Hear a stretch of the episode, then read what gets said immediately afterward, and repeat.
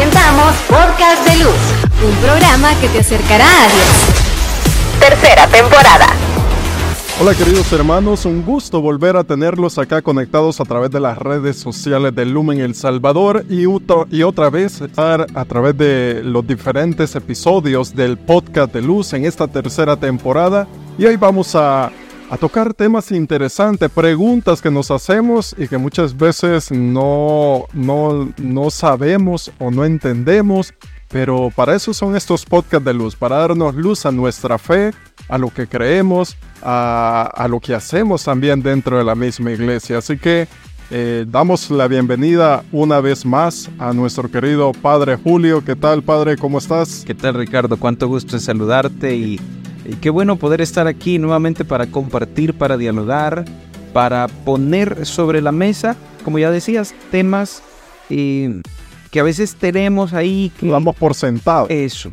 Y que a veces hay cositas como que nos hace falta pulir, pero pues para eso estamos aquí. Exacto. Y pues, en este cuarto episodio vamos a hablar acerca de quién es el Espíritu Santo. Hemos, eh, si no han visto los, los otros tres episodios, les invitamos a que nos puedan eh, ver a través de, nuestro YouTube o también de, Facebook para que nosotros podamos saber, porque también hemos hablado acerca de quién es el Padre, de quién es el, el Hijo, y hoy vamos a hablar acerca de quién es el Espíritu Santo, Padre. Definitivamente, definitivamente. ¿Y qué te parece, Ricardo, si ya que justamente vamos a hablar del Espíritu Santo, lo invocamos para que nos asista, para que venga sobre nosotros y nos dé las gracias que necesitamos? Excelente. En el nombre del Padre, del Hijo y del Espíritu Santo. Amén. Ven Espíritu Santo y llena los corazones de tus fieles y enciende en ellos el fuego de tu amor. Envía, Señor, tu Espíritu, y todo será creado y se renovará la faz de la tierra. Oh Dios que has iluminado los corazones de tus fieles con la luz de tu Espíritu Santo. Haznos dóciles a tus inspiraciones para gustar siempre el bien y gozar de tus divinos consuelos. Por Cristo nuestro Señor. Amén. Amén. Santa María, Madre de Dios, ruega por nosotros. En el nombre del Padre, del Hijo y del Espíritu Santo. Amén. Ricardo, a mí, me, a mí me gusta, yo lo he dicho en los podcasts anteriores, me gusta mucho ocupar el compendio del Catecismo de la Iglesia Católica porque es práctico. Las preguntas, respuestas nos ayudan como a ir dirimiendo un poco las inquietudes que tenemos. Pero valdría la pena que digamos nosotros hoy, ante la pregunta ¿quién es el Espíritu Santo? Si quieres de una manera técnica, de una manera técnica podemos decir el Espíritu Santo es la tercera persona de la Santísima Trinidad. Correcto. El, ¿Quién es la primera? ¿Quién es la segunda? Padre, primera, Hijo, segunda, Espíritu Santo, tercera. El Espíritu Santo es la tercera persona de la Santísima Trinidad. Y me gustaría eh, leer la respuesta eh, a la pregunta 136 del compendio del Catecismo de la Iglesia. La pregunta dice, ¿qué quiere decir la Iglesia cuando confiesa creo en el Espíritu Santo? Eh, las respuestas están basadas en los numerales 683 al 686 del Catecismo de la Iglesia. Y dice la respuesta del compendio. Creer en el Espíritu Santo es profesar la fe en la tercera persona de la Santísima Trinidad, que procede del Padre y del Hijo, y que con el Padre y el Hijo recibe una misma adoración y gloria. El Espíritu Santo ha sido enviado a nuestros corazones, eso lo dice San Pablo en la carta a los Gálatas en el capítulo 4, versículo 6, a fin de que recibamos la nueva vida de hijos de Dios. Entonces, Fíjate, Ricardo, que particularmente a mí me hace pensar, ahí yo creo que en nuestro imaginario religioso tenemos como muchas posibilidades eh, para poder hacernos eh, presente esta imagen del, Espíritu Santo. De hecho, el Evangelio, eh, cuando es el bautismo de Jesús, nos presenta una imagen eh, que quiere hacernos reflexionar sobre esta perspectiva. No es el Espíritu Santo una palomita blanca. No es. El Espíritu Santo descendió en forma de paloma. Descendió en forma de paloma. Pero tenemos una imagen. Entonces hay otra imagen que a mí me encanta, particularmente me gusta porque creo que es muy ilustrativa. Y esa imagen yo la ocupaba en la homilía justamente cuando celebrábamos despuesito de la ascensión del Señor, entonces viene Pentecostés. Y yo les decía en la homilía, bueno, hemos celebrado la ascensión, celebramos ahora Pentecostés. ¿Cuál es la relación entre estas dos? Bueno, primero pensemos, el Padre sube al el Hijo sube al Padre, el Hijo sube al Padre el padre lo recibe. Y yo les decía, utilizaba la imagen, les decía yo, hay padres de familia aquí presentes que hayan dejado de ver a sus hijos por varios tiempos. Y decían ellos, levantaban la mano, sí, padre, habemos varios que no habíamos visto a nuestros hijos por varios años porque se fueron a vivir fuera del país, porque estaban de viaje, porque estaban estudiando, lo que sea. Entonces, eh, yo les digo, bueno, ¿qué es lo primero que ustedes hacen cuando vuelven a ver a sus hijos? Y ellos se quedaban así, dicen, les damos un abrazo, les damos besos, los recibimos. Digo, muy bien. Un abrazo es algo muy importante y es algo que dice mucho de nuestro amor. Eh, yo creo que tú sabes que cuando uno, uno sabe cómo diferenciar un abrazo sincero a un abrazo por compromiso. Es decir, lo sentís. Entonces yo utilizaba esa imagen del abrazo y les digo, bueno, ¿qué es lo que pasó cuando el hijo sube al padre y tenía mucho tiempo de no verlo, de no tenerlo con él. ¿Qué es lo que hace el padre? Lo abraza. Y entonces en ese abrazo se funden en un abrazo y hay tanto amor en ese abrazo que ese amor se desparrama sobre nosotros. ¿Cuál es ese amor que se desparrama sobre nosotros? El Espíritu Santo. Entonces el Espíritu Santo es el amor del Padre y del Hijo. Por eso decíamos al principio, ¿no? O sea, técnicamente, digamos, es la tercera persona de la Santísima Trinidad. Pero el Espíritu Santo es más que la tercera persona de la Santísima Trinidad. Es el amor del Padre y del Hijo derramándose sobre nosotros para santificarnos y acompañarnos en nuestra misión. Claro. Entonces, es un poco quizá por ahí, digamos, como haciendo un resumen de quién es el Espíritu.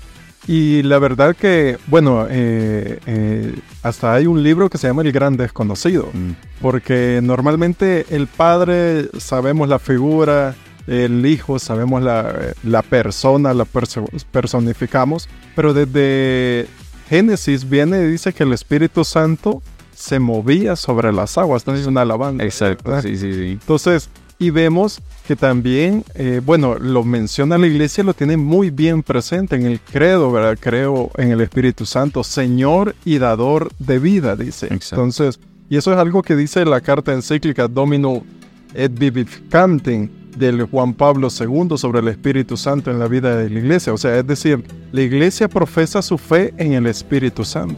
Bueno, cuando va a consagrar el, el pan y el vino, también clama la presencia del Espíritu, porque sin el Espíritu de Dios no sucede nada. Hoy que se ha derramado el Espíritu Santo, dicen, entonces al final el Espíritu Santo tiene un, actuar y por eso dice Jesús, me tengo que ir para que venga el otro paráclito, el que les enseñará la verdad completa. Entonces al final el actuar del Espíritu Santo en nosotros es sumamente importante. Y, fíjate, Ricardo, que tú decías algo que a mí me, me llama la atención sobremanera porque, o sea, cuando lo pensamos, cuando lo reflexionamos, nos damos cuenta que es así. Tú decías, bueno, tenemos bien, bien demarcada la figura del Padre. Claro. Tenemos bien demarcada la figura del Hijo y, y, logramos hacer como, como este... Y el Espíritu Santo lo tenemos el gran olvidado, el gran desconocido, Solo en la palomita. Exacto. Y no porque no lo querramos, no porque, sino porque, y, eso lo, plasmamos, por ejemplo, en nuestra oración. Es decir, en, nuestra oración habitual, ¿a quién nos dirigimos casi siempre? ¿Padre? Al Padre. Y al Hijo. O al Hijo. Señor. Señor. Que de hecho al Padre a veces también le decimos Señor en nuestra oración, ¿verdad? Señor. Al Señor. Pero muy pocas veces pedimos el Espíritu Santo. Es decir, muy pocas veces clamamos el Espíritu Santo, por ejemplo, para iniciar nuestro día.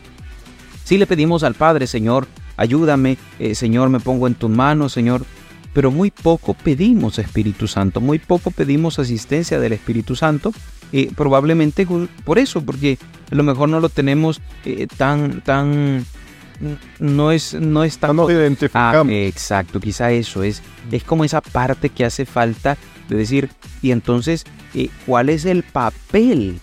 ¿Cuál es el papel que cumple el Espíritu Santo en nuestra vida? Porque el Padre es el Creador, el Hijo es el Redentor. ¿Qué hace el Espíritu Santo? El Espíritu Santo es el santificador y por eso muy bien lo decías tú retomando las palabras de Jesús. Yo me tengo que ir, pero no los voy a dejar solos. Cuando yo me vaya, les enviaré, les enviaré el Paráclito. Y dice Jesús que les recordará todo lo que yo les he enseñado. Entonces, es esa parte también, o sea, el Espíritu Santo nos va acompañando. El Espíritu Santo no sustituye ni es su función sustituir a Jesús, sino acompañar la misión que Jesús les ha heredado a los suyos, a sus discípulos. Y hablando un poco de la Santísima Trinidad, o sea, sabemos nuestra fe católica, pues nos invita a saber que, que Dios, tenemos, o sea, Dios Padre, Dios Hijo, Dios Espíritu Santo, pero forman un solo, una sola persona, un Exacto. solo Dios. Es decir, lo que el Padre dijo no, no es diferente a lo que el Hijo dijo, ni el Espíritu Santo va a ser algo distinto. No va a revelar algo diferente. Exacto, entonces debe de haber una congruencia, obviamente. Ahora bien, aterrizándolo a nuestra vida, eh, normalmente nosotros eh, podemos decir, bueno, yo tengo el Espíritu Santo, seré que lo tengo. La iglesia nos da los sacramentos pues sabemos que desde ahí nos dicen que en el bautismo usted recibe el Espíritu de Dios, que el, en el sacramento de la Eucaristía, pues usted eh, tiene a Jesús. Y en, el, en la confirma, pues es eh, ese volver a reconfirmar el actuar del Espíritu Santo. Entonces, los sacramentos, algunos dicen, bueno, pero es que yo estaba pequeño cuando me bautizaron. Pero ese es el, el primer paso para que el Espíritu de Dios también eh, a través del sacramento que la iglesia ha estipulado, también pueda recibir el Espíritu de Dios. Sí, de hecho, bueno, eh, la, la, pregunta 146 del compendio dice, ¿cómo actúan Cristo y su Espíritu en el corazón de los bautizados? Y la respuesta dice, por medio de los sacramentos, Cristo comunica su Espíritu a los miembros de su cuerpo y la gracia de Dios, que da frutos de vida nueva según el Espíritu. El Espíritu Santo finalmente es el maestro de la oración. Entonces, ¿cómo saber si tengo el Espíritu Santo? ¿Cómo saber? Bueno, el Espíritu Santo, primero, tengo que saber que lo tengo si tengo la vida de los sacramentos. Ahora, claro, Ricardo, fíjate que aquí hay, hay que tener bien, bien marcado que a veces tristemente nosotros hablamos que somos católicos practicantes o no practicantes. El católico tiene que ser practicante. El católico no puede ser de nombre. Eso es mentira. Eso no existe. Claro. Estamos acostumbrados y eso se nos ha metido como, no, es que yo vengo de una familia católica que no es practicante. No. O sea, el, catolicismo no es... De Semana Santa. Sí, no, exacto. el, y, de Semana Santa a medias. Porque va, va eh, jueves, viernes, sábado ya va a la vigilia porque hoy, sí, porque...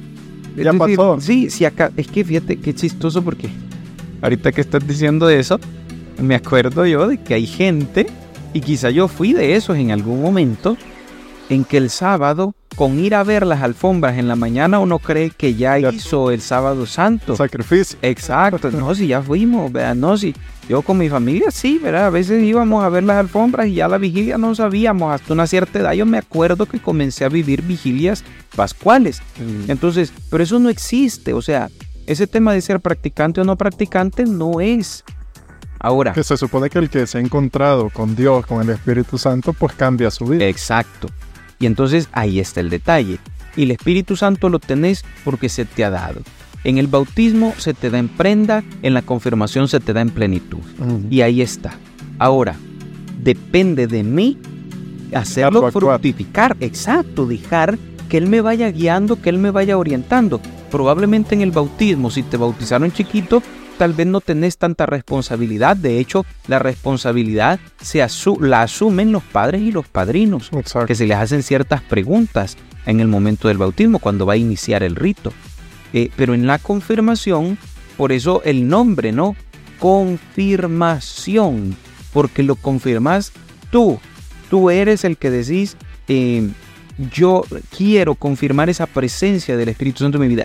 Yo, yo, el sacramento de la juventud. Es mm. decir, ya en una etapa en la que tenés pleno uso de tus facultades, de tus razonamientos, de tu conciencia. Entonces ya decís, quiero dar este paso.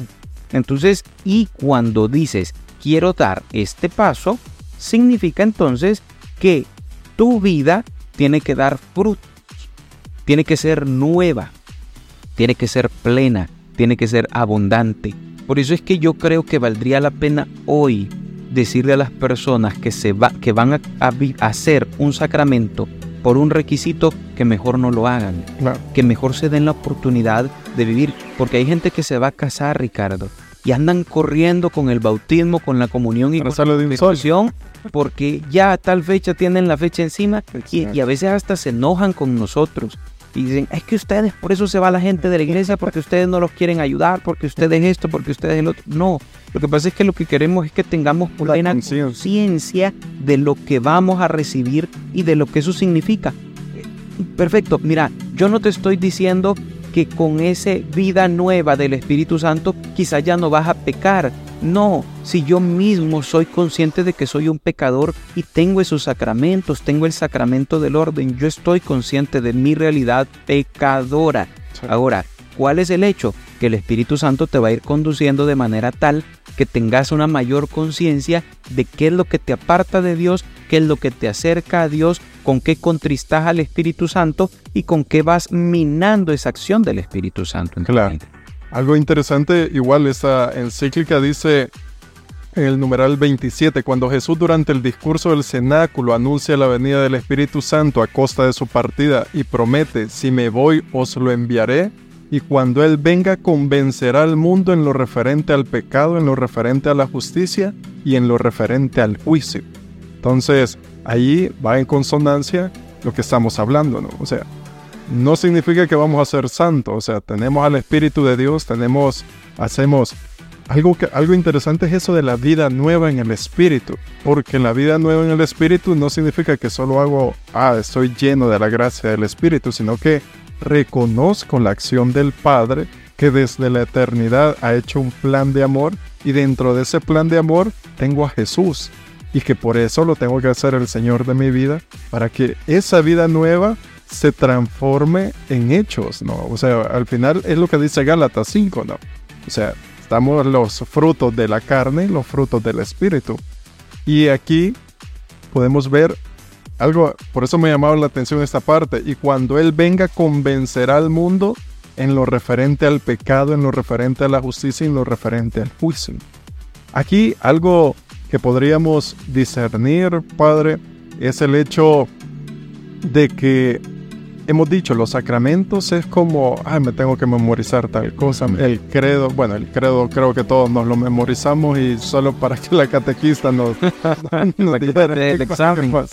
Entonces, pero si vemos cada uno, creo en el Padre, creo en el Espíritu Santo, creo en el Hijo.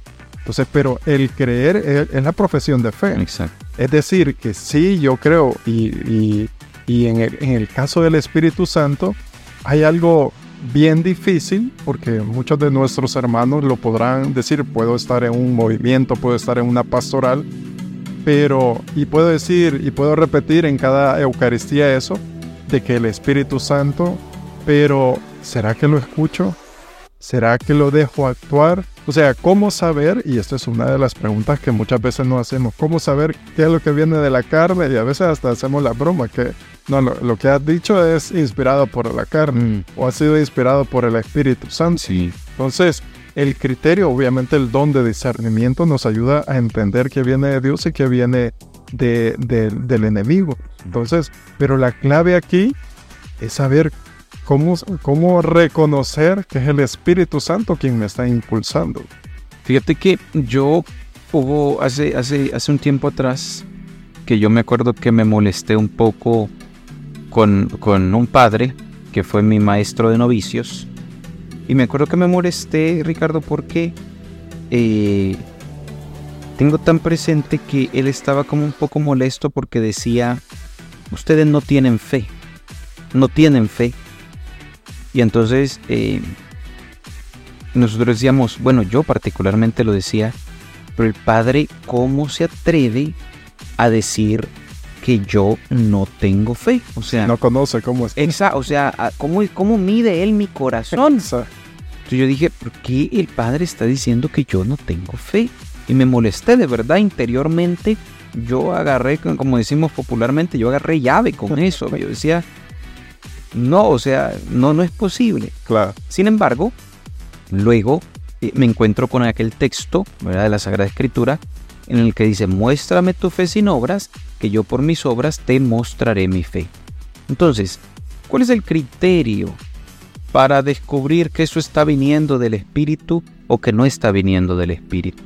Una de las cosas fundamentales, cuando algo viene del Espíritu, te da paz, te da serenidad y te da la gracia para poder continuar con eso no porque no hayan obstáculos, sino porque a pesar de los obstáculos, sabes cómo irlos enfrentando, sabes cómo irlos. Y, yo creo que esa es una de las cosas, porque cuando a veces también podés decir, es que las cosas no me salen como yo quería, es que las cosas no me salen como yo había planeado, porque el ser humano cuadricula su vida, ¿verdad? Y entonces cuando te, te sacan de una casilla, te, te descolocas. Entonces, pero diosidentemente, providentemente, como querramos decirle, ese es el actuar del espíritu, siempre sacarte de tu casilla. Claro. Descolocarte, sacarte de tu zona de confort, ¿para qué? Para que confíes en su acción en tu vida, para que te dejes orientar, para que te dejes guiar. Hay cosas que a veces pasan en nuestra vida que nosotros no las comprendemos. Y ya lo decía San Agustín, si lo comprendes entonces no es Dios, porque a Dios es difícil comprenderlo, porque a Dios es casi imposible. O sea, vamos comprendiendo algunas cosas cuando ya vamos encaminados. Pero lo que Dios quiere, lo que el Espíritu quiere, es que nos montemos en un proceso y entonces vayamos dejándonos orientar. Si algo no me da paz, entonces hay que revisar. Si algo no me sale, aunque entonces ahora nada menos encontraba yo un, meme eh, donde decía, eh, la cara de Jesús, ¿cuándo? Y sale la cara, así de Jesús como, como, como molesto. Dice cuando no hago su voluntad, cuando no confío en Él, cuando, no, cuando estoy haciendo mi voluntad y no la de Él, etcétera, etcétera, etcétera. Entonces yo creo que un criterio fundamental, eh, para aterrizarlo, para resumirlo, es algo que me da paz, ¿verdad? Primero es algo que me da paz y segundo, es algo que, eh, otro criterio que yo creo que es importante es justamente cuando me doy cuenta de que voy por un camino que aunque no sea fácil, voy saliendo adelante sin perder la paz. O sea, no significa que no van a haber obstáculos. Significa que voy a saber sobrellevarlos con la gracia del Espíritu. Y ahí es donde también podemos hacer eco de las palabras de San Pablo cuando San Pablo cuenta que tenía su aguijón, su espina.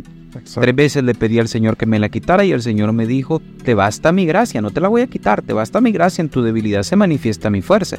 Entonces, eh, la gracia del Espíritu es justamente la que va supliendo mi debilidad y me va sacando adelante. Cuando me doy cuenta que el Espíritu está actuando en mí, cuando me doy cuenta que las cosas vienen del Espíritu, cuando a pesar de que yo mismo me considero impotente para hacer ciertas cosas, voy saliendo adelante y digo, pero ¿de dónde saqué fuerzas? ¿Pero de dónde? Es el Espíritu actuando en mi vida. Exacto. Y aquí lo dice esta encíclica para ir terminando. El Espíritu Santo fortalece el hombre interior. O sea, y, y, lo dice, bajo el influjo del Espíritu Santo madura y se refuerza este hombre interior. Esto es espiritual. Gracias a la comunicación divina, el espíritu humano que conoce los secretos del hombre se encuentra con el espíritu que todo lo sondea hasta las profundidades de Dios. Entonces, al final podemos ver, eh, y, lo que decías tú, Padre, al final yo digo que el Espíritu Santo es como Google Maps. sin duda, sin duda. Que cuando llegamos, o sea, queremos llegar a, a, una meta, a, un destino, ¿no? Y entonces al final, si la calle está cerrada o nos pasamos, al final viene Google Maps y nos redirecciona, ¿no? Entonces, eh, la, Creo que ahí es estar abierto a lo que el Espíritu Santo. Ahora, y ahí sería interesante, fíjate, porque ¿dónde te, te redirecciona? En la oración. Exacto. Porque el Espíritu es maestro de oración. Exacto. Entonces, ¿dónde te redirecciona? ¿Sentís que perdiste la ruta? Orar. Orar. A la oración. Y ahí, exacto. Toda esa vida de la gracia te va a redireccionar y te va a llenar de la gracia para poder ir adelante. Para vivir una vida nueva en el Espíritu de Dios. Definitivamente. Excelente, Padre. Buen, bien, queridos hermanos, ojalá con que a través de este podcast ustedes también puedan este, tener cierta idea de quién es el Espíritu Santo. Hay muchos documentos de la iglesia que nos habla acerca eh, de eso. Bueno, el siglo anterior fue consagrado al Espíritu de Dios a través del Papa León XIII, ¿no? y entonces y a través de la beata Elena Guerra, que fue la que eh, indujo al Papa para consagrarlo, ¿no? Entonces, y salieron muchos frutos, salió el Concilio Vaticano II, salió otros movimientos, en fin, es, es, el Espíritu Santo está obrando y está actuando, y hoy también está obrando y actuando. Así que queridos hermanos, les dejamos este, este material para que ustedes también puedan hacer esa pregunta y responderla de quién es el Espíritu de Dios. ¿Qué te parece, Padre, si terminamos con una breve oración? Claro que sí. Invoquemos la intercesión de María, nuestra Madre, que es también modelo en, esa dejarse, en ese dejarse llevar por el Espíritu Santo, en ese acoger las palabras y la acción del Espíritu Santo en su vida. Al saludarla a ella, pidámosle su intercesión para que nos ayude a responder siempre con generosidad a la acción del Espíritu. Dios te salve María llena eres de gracia, el Señor es contigo. Bendita eres entre todas las mujeres y bendito es el fruto de tu vientre Jesús. Santa María, Madre de Dios, ruega por nosotros pecadores, ahora y en la hora de nuestra muerte. Amén. Que el Señor esté con usted. Y con tu espíritu. Y que la bendición de Dios misericordioso, Padre, Hijo y Espíritu Santo descienda sobre ustedes y les acompañe siempre. Amén.